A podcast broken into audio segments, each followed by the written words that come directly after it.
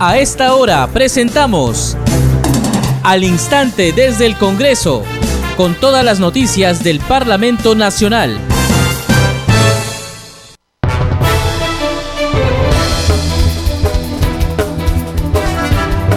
Muy buenas tardes amigos, bienvenidos. Esto es Al Instante desde el Congreso, primera edición de la semana, hoy lunes.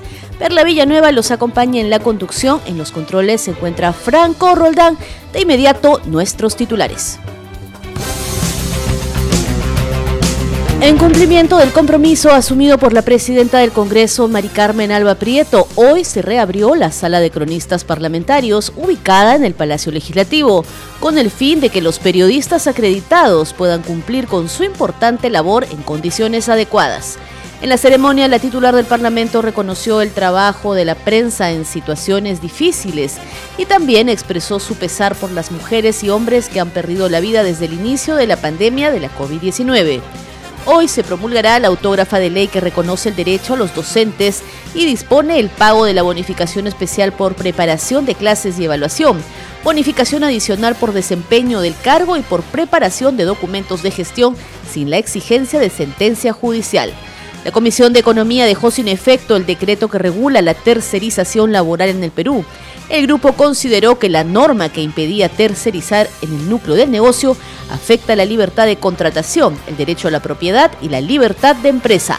La congresista Norma Yarro puntualizó que el mencionado decreto perjudicaba a más de 240.000 trabajadores formales. Las niñas, niños y adolescentes deben ser protegidos de cualquier tipo de violencia.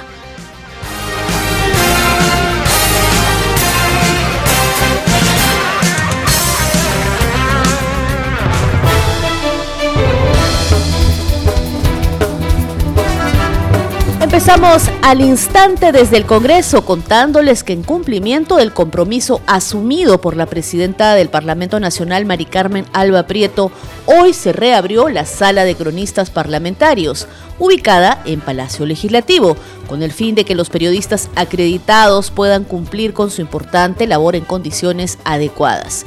Durante una ceremonia realizada en la sala Héroes Defensores de la Democracia, ambiente al que también tendrán acceso los medios de comunicación para sus respectivas entrevistas, la titular del Parlamento reconoció el trabajo de la prensa en situaciones difíciles y también expresó su pesar por las mujeres y hombres periodistas que han perdido la vida desde el inicio de la pandemia de la COVID-19. Escuchemos a la presidenta del Parlamento Nacional, Mari Carmen Alba Prieto. Hace casi un mes, en el Día Mundial de la Libertad de Prensa, ofrecimos la reapertura de la sala de cronistas parlamentarios para esta fecha se ha hecho el trabajo necesario para poder entregar a los periodistas una sala que les permita cumplir su trabajo en condiciones adecuadas. El tema del ingreso de los periodistas al recinto del Congreso de la República es una necesidad que comprendemos y siempre hemos comprendido. La situación de la pandemia por el COVID-19, que aún no ha terminado, nos ha puesto a todos en situaciones difíciles y diferentes. Reconozco el trabajo de la prensa en situaciones difíciles y a veces injustas. Y expreso mis respetos y mi pesar por las mujeres y hombres de prensa que han perdido la vida desde el inicio en esta pandemia. Más allá de los diversos puntos de vista planteados para el cumplimiento del trabajo de los cronistas parlamentarios, yo quisiera volver a precisar algo que para mí en particular es importante. Soy hija de un hombre que ha luchado de manera permanente por la libertad de prensa y esa es una herencia irrenunciable y de la que me siento orgullosa. Del mismo modo, y como lo he recordado en diversas ocasiones, pertenezco a un partido que defendió siempre la democracia y que, al triunfar electoralmente con Fernando Belón de Terry en 1980, la primera medida del gobierno fue devolver a sus legítimos dueños los medios de comunicación confiscados por la dictadura velasquista. Siempre recuerdo esa parte de nuestra historia, porque dentro de las lecciones importantes aprendidas por quienes fuimos testigos desde chicos de las últimas décadas de nuestro proceso político está la importancia de vivir en un sistema democrático, fortaleciendo las instituciones y preservando las libertades. Y este aprendizaje está complementado por la necesidad de luchar de manera permanente ante cualquier amenaza dictatorial, que no solo concentra el poder, sino también que atenta contra la libertad de expresión y la libertad de prensa, sin las cuales no es posible hablar de democracia y tampoco es posible construir un futuro de dignidad para nuestra patria. El Congreso será siempre la garantía de la democracia. Por eso, junto a ustedes seguiremos defendiendo la libertad de prensa y la libertad de expresión. Sean bienvenidos a estos ambientes del Congreso y espero que pronto, respetando los informes de seguridad de las instancias pertinentes, puedan hacer su trabajo del mismo modo que lo hacían antes de la pandemia. Muchas gracias. Y ahora escuchemos al decano del Colegio de Periodistas del Perú, Ricardo Burgos, presente también en esta ceremonia. Bueno, es, eh, siempre es importante recuperar espacios democráticos y más aún cuando estos espacios democráticos se refieren a la libertad de expresión. La presidenta del Congreso, en una ceremonia conjunta con el Colegio de Periodistas que se realizó aquí en el Parlamento por el Día Mundial de la Libertad de Prensa y Expresión, ofreció eh, la reapertura de las salas de prensa. Creo que ha cumplido su palabra, es muy importante. Solo requerimos hoy que las otras salas que todavía están pendientes o los otros ambientes, sea el hemiciclo, sea los ambientes de las comisiones, que están bajo la revisión todavía del sistema de defensa civil, que la burocracia no vaya a ganar el buen ánimo que tiene la presidenta del Congreso y los congresistas a efecto que se restaure plenamente la libertad de expresión aquí en el Palacio de las Leyes. ¿A usted qué le parece estas dos salas totalmente renovadas? Asimismo, también se debe tener un poquito de paciencia para que puedan tener ya mayor acceso a las diferentes áreas del Congreso de la República. Bueno, yo hago cobertura en muchos países sudamericanos. He visitado muchas salas de prensa, tanto en palacios de gobierno como en los congresos, y creo que la sala del Congreso que hoy ha sido reinaugurada no tiene nada que envidiar a otros ambientes donde practicamos el ejercicio de la libertad de expresión en la región.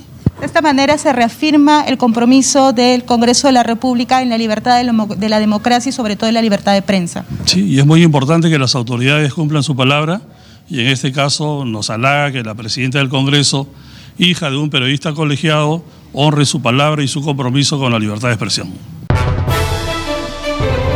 Los trabajos de remodelación en este ambiente destinado a los periodistas incluyeron el pintado de las paredes y techo, mejoras en la iluminación y cambio del piso laminado. Además, la instalación de puntos de red, mantenimiento de las computadoras, de la impresora y fotocopiadora, así como la reparación de los casilleros asignados a los periodistas, entre otras refacciones, debido a que el ambiente estuvo más de dos años cerrado por las restricciones establecidas por la pandemia y protocolos de la COVID-19. Escuchemos ahora al presidente del Círculo de Cronistas Parlamentarios del Perú, Dante Max Alba, también presente en esta ceremonia. Tenemos al estricto cumplimiento de los protocolos y disposiciones internas, preservando el orden y respeto en el marco del cumplimiento de nuestras funciones y al amparo de los cánones de la libertad de prensa, es oportuno recordar que justamente en esta apertura a Palacio Legislativo fue anunciada por la presidenta del Congreso el Día Mundial de la Libertad de Prensa, celebrado el 3 de mayo pasado. También debo recordar que de acuerdo al artículo 62 del reglamento del Congreso en la sesión cuarta dice, periodistas, fotógrafos, visitantes debidamente registrados permanecen en los lugares asignados en la sala, evitando perturbar el normal desarrollo de sesiones. Confiamos en la buena disposición de los directivos y voceros de los diferentes partidos políticos, así para poner acceso al hemiciclo y al coro de los pasos perdidos, para cumplir e informar a la ciudadanía acerca de los diversos actos del Parlamento y contribuir con la verdad del acontecer legislativo. Justamente participaremos en los acontecimientos de los 200 años del aniversario del Congreso de la República. Ahora que retornamos al Congreso con la venia de los presentes, permítame rendir homenaje a todos los colegas que fallecieron víctimas del COVID-19. Ellos siempre estarán recordados por el cumpliendo de su misión periodística. Muchas gracias y feliz retorno y que Dios os bendiga siempre. Círculo de Cronistas Parlamentarios del Perú fue fundado el 20 de diciembre de 1980 y alberga a los periodistas que ingresan a cubrir las actividades del Poder Legislativo y son previamente acreditados por su respectivo medio de comunicación. Vamos ahora con otras noticias. Les contamos que la Comisión de Economía, Banca, Finanzas e Inteligencia Financiera del Congreso aprobó el dictamen recaído en el proyecto de ley 1726, que propone la ley que modifica los criterios de fiscalización de la tercerización laboral. Esta medida deroga el decreto supremo que regula la tercerización laboral, impidiendo de esta manera la contratación de personal bajo esta modalidad en áreas nucleares de un negocio.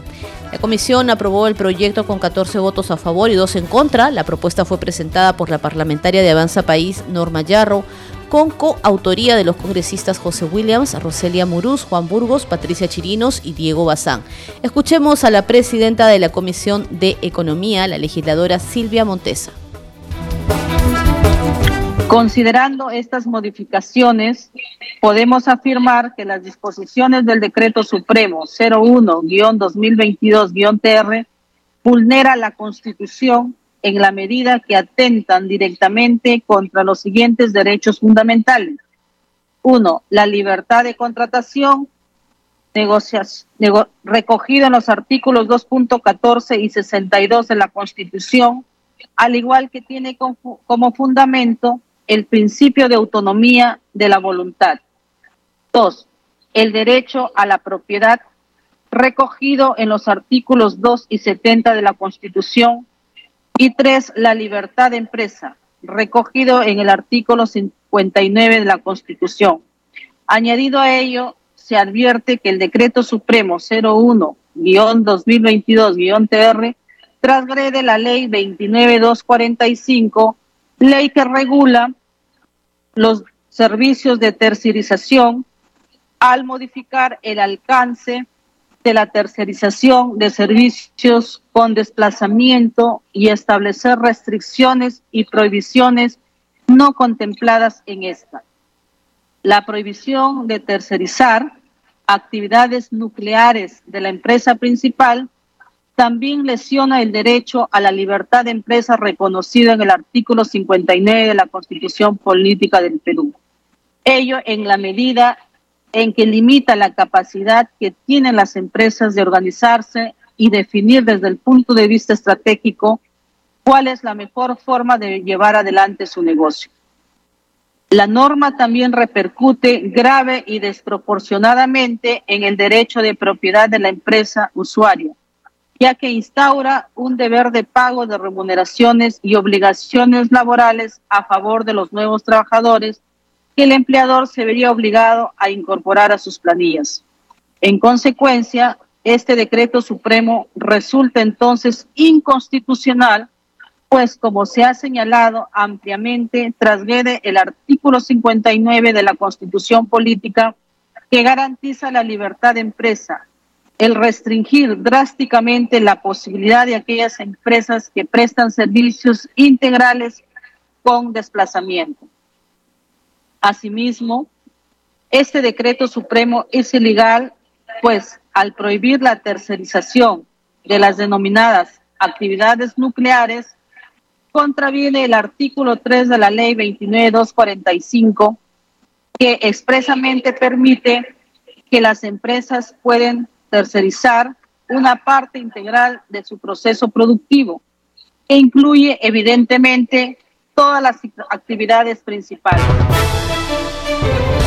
Y a esta hora de la tarde tenemos declaraciones a la prensa del segundo vicepresidente del Congreso, Enrique Wong, sobre coyuntura política. Escuchemos continúa disparando. Bueno, ahora eh, exactamente siempre lo que siempre he prestado, se continúa disparando a, los pies. Ahora ha salido. ¿Usted cree que es una frase, digamos, lo dijo el presidente, del presidente de la República que se pueda... La hambruna solamente le da a los ociosos. Bueno, eh, en el Perú, ¿cuánta gente ha, perdido su empleo por esto de la pandemia y también por estas malas designaciones de ministros? Entonces, no, pues, no, ese es un insulto, ¿no? Yo pienso que es un insulto. Eh. bueno, yo creo que lo que tenemos que hacer en el Congreso no dejamos, no dejarnos este, eh, provocar, porque el Ejecutivo va a tratar de provocar para que reaccione el Congreso y diga, ah, este, el Congreso eh, tiene miedo de censurar al primer ministro.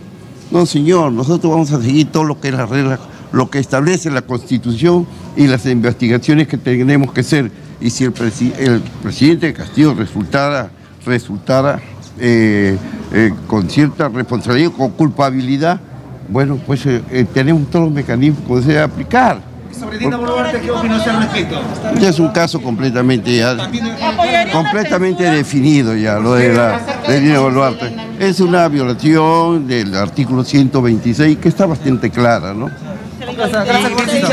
también investigada y además también sancionada en ética, ¿no?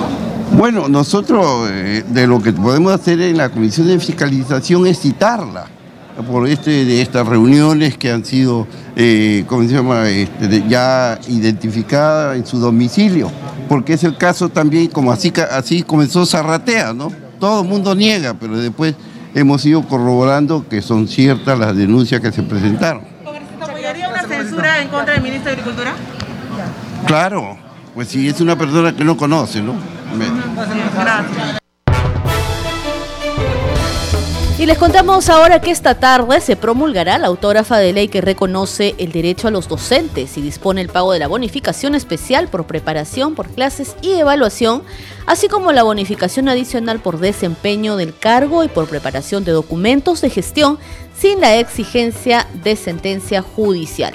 Esta norma, recordemos, fue aprobada por el Pleno del Congreso el 12 de mayo último y busca reconocer el derecho de los docentes activos, cesantes y contratados a percibir las bonificaciones dispuestas en el artículo 48 de la Ley 24029, Ley del Profesorado, modificada por la Ley 25212, Ley de Reforma Magisterial tomando como base su remuneración total sin la exigencia de sentencia judicial y menos en calidad de cosa juzgada. Para el cumplimiento de este beneficio, el artículo sexto de la futura ley crea el Fondo de Bonificaciones Magisteriales de carácter intangible orientado al pago de deudas por concepto de lo establecido en el artículo citado, para ello se dispone que la Dirección Nacional del Tesoro Público asigne el monto que determine el citado fondo. Más adelante vamos a tener más información sobre esta importante noticia para los docentes del país. Seguimos en al instante desde el Congreso. La parlamentaria Milagros Jauregui de Aguayo, integrante de la Comisión Especial de Protección a la Infancia en el contexto de la emergencia sanitaria, ha presentado el proyecto de ley 1317 que promueve los servicios de protección para las sobrevivientes de violencia contra la mujer e integrantes del grupo familiar. La legisladora expresó su preocupación por la problemática de la salud mental de los niños, niñas y adolescentes del país víctimas de violencia familiar. Sí, lo que nosotros estamos proponiendo es que se cumpla ya una ley que demanda y las casas de refugio a través de los gobiernos regionales y a través de las municipalidades. Porque cuando una mujer es agredida, es violentada, ella huye del agresor. Y huye no solamente ella sola, sino con sus hijos, a veces sin zapatos, muertos de miedo, con frío, a medianoche, y ellos piensan que llegando a la comisaría ya están protegidas, y no es así, porque llegan a la comisaría y el comisario llama a la fiscalía y cuando llega a la fiscalía lo único que hacen es hacer una nota eh, y ordenarle al agresor a que no se acerque a la víctima. De ahí hay que llevarla hasta Lurín o a cualquier sitio para que le hagan el eh, examen médico. Entonces, todo, todo lo que esa mujer va a recorrer desde que llega a la comisaría es, trámites, es eh, todo, toda una noche llena de, de, de, estar buscando al médico legista, de hacer la denuncia, de hacer eso, y al final, ¿sabes lo que hacen? Las mandan a su casa. Y en su casa están en un lugar súper peligroso porque el agresor no hace caso de esa prohibición él va a volver y la va a golpear más y la va a matar. ¿Por qué? Porque ha ido a denunciarlo. Entonces, si las comisarías, si las municipalidades y los gobiernos regionales abren estas casas de refugio, van a poder la comisaría tener un lugar donde llevarlas, a que pernoten por lo menos uno o dos o tres días hasta que esta mujer pueda ser atendida en toda la necesidad emocional que tiene. Claro, congresista, teniendo en cuenta que en la actualidad no contamos en nuestro país con estas casas refugio que eh, precisamente usted está mencionando. ¿A cargo de quién estarían? Eh, su propuesta plantea que estén a cargo de quién estas casas refugio. Eh, en la municipalidad y en los gobiernos regionales ellos podrían abrir estas casas de refugio y estaría sostenida por el mismo presupuesto que recibe tanto la municipalidad como el gobierno regional. Aparte que tendrían que tener en cuenta también de parte de las autoridades las medidas de protección, no solo contra las víctimas, en este caso las mujeres, sino también que eh, por lo general en los hogares donde hay violencia familiar, los niños son los que más sufren y quedan con este tema del, eh, del estado emocional, ¿no? El maltrato psicológico. Así es, porque la mayoría de las personas están pensando solo en la mujer agredida y no estamos pensando en el dolor del niño que tiene que ver la agresión del padre hacia lo que ella él más ama o ella más ama que es la mamá.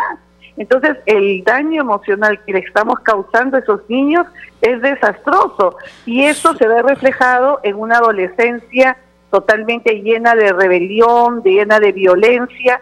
Entonces estamos ah, cerrando un círculo de violencia y de destrucción para la sociedad y esto tiene que parar.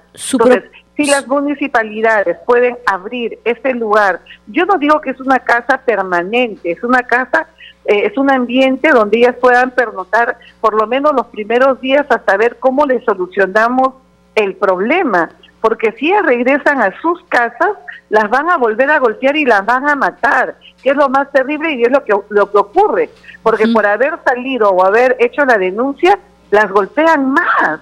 Y no solamente las matan a ellas, matan también a los niños muchas veces. Así es. Entonces, ¿qué es lo que hay en un distrito? Hay una municipalidad. Entonces, si todos los distritos tuvieran un lugar y un espacio para proteger a estas, estas mujeres eh, víctimas, entonces eh, podríamos ayudar a toda la población. Porque hay gente que dice, no, pero ya existen algunas casas. Mira, si en Diem existen dos casas de refugio, somos una población de más de 10 millones, es insuficiente. Tiene que ser un trabajo por distrito y en los gobiernos regionales deberían de abrir también estas casas porque se necesita darle una solución a la cantidad de mujeres que son asesinadas hoy en día en las manos de sus esposos, convivientes o novios. Protejamos de la violencia a las niñas, niños y adolescentes.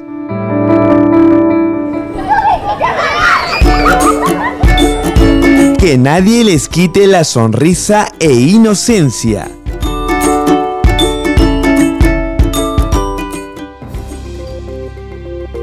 La directora ejecutiva del Programa Nacional para la Prevención y Erradicación de la Violencia contra las Mujeres e integrantes del Grupo Familiar Aurora del Ministerio de la Mujer y Poblaciones Vulnerables, Ángela María Acevedo Huertas, subrayó que es clave hablar claro con los niños, niñas y adolescentes sobre temas sexuales y el cuidado de sus cuerpos. Escuchemos sus recomendaciones. Nos parece clave también señalar la importancia de hablar claro con nuestros niños y niñas nuestros adolescentes, explicar, conversar, decir claramente lo que son los temas sexuales, la importancia de cuidar, cuidar nuestro cuerpo, la importancia de si nos sentimos incómodos, si nos sentimos incómodas, poder decirle a nuestros padres y que nuestros padres puedan escuchar y puedan preguntar y también no partamos de la duda. Entonces, eso es fundamental porque lo que hemos podido ver en algunos casos también es que a veces no les creemos a nuestros niños y niñas que se sienten incómodos por una situación, ¿no? Hay algo que no les gusta y es importante hablar muy claro con nuestros hijos y hijas sobre educación sexual, sobre nuestros cuerpos, sobre que nadie tiene que tocar nuestros cuerpos y si hay una situación que nos incomoda, pues sí, hay que generar los espacios de confianza. No es su culpa que sucedan estas cosas. Muchas veces los niños, las niñas sienten que es su culpa ubicarse en una situación de este tipo, pero lo cierto es que hay que darle la seguridad, la confianza de que no, que no son responsables y que pueden conversar con total confianza y seguridad con los mayores. Protejamos de la violencia a las niñas, niños y adolescentes.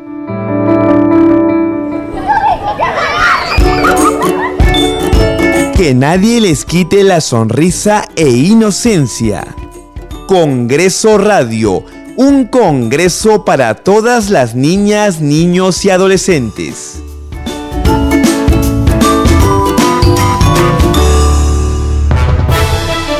Y para conocer la agenda de actividades en el Congreso de la República, nos enlazamos con nuestro compañero José Trujillo Ripamonti. Adelante, José.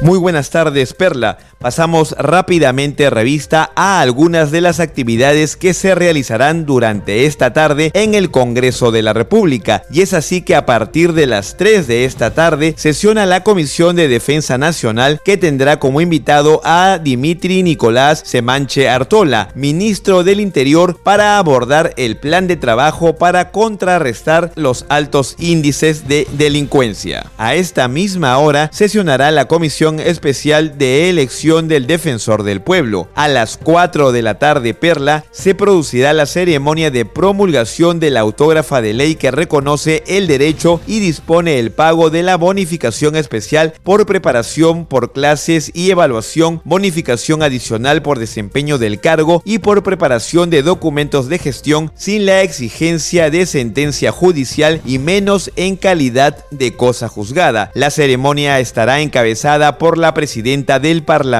Nacional, Mari Carmen Alba Prieto. A las 4 de la tarde también sesionará la Comisión de Vivienda. En esta cita se debatirá el dictamen recaído en el proyecto de ley 960-2021, mediante el cual se propone la ley que modifica la ley 30.230 y dicta medidas para fortalecer la recuperación extrajudicial de inmuebles de predios de propiedad estatal. Finalmente, Perla, a las 5 de esta tarde sesiona la Comisión de Ética Parlamentaria. Son algunas de las actividades que se desarrollarán esta tarde en el Parlamento Nacional. Perla, te damos pase nuevamente a estudios para que continúes con al instante desde el Congreso por Congreso Radio, un Congreso para todos.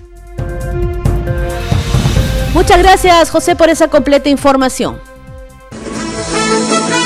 Este programa se escucha en las regiones del país gracias a las siguientes emisoras.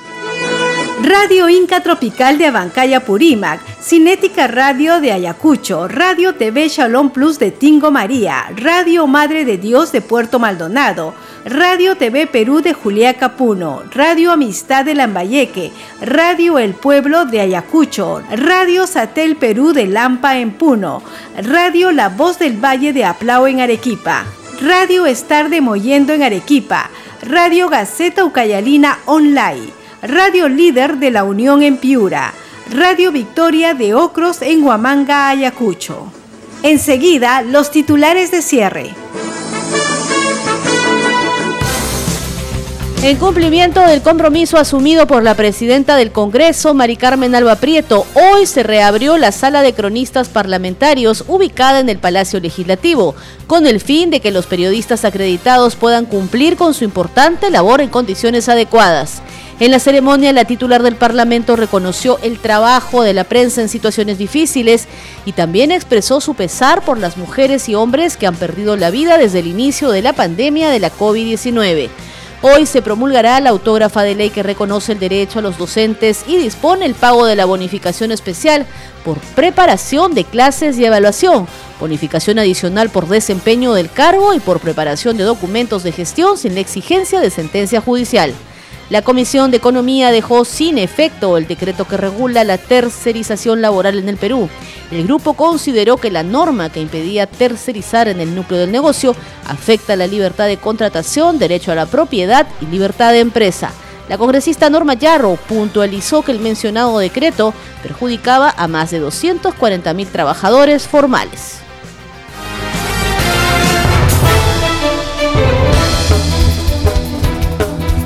Muchas gracias por su compañía. Estuvo con ustedes en la conducción Perla Villanueva, en los controles Franco Roldán. Nos reencontramos mañana a la misma hora. Quédese en sintonía de Congreso Radio. Permiso.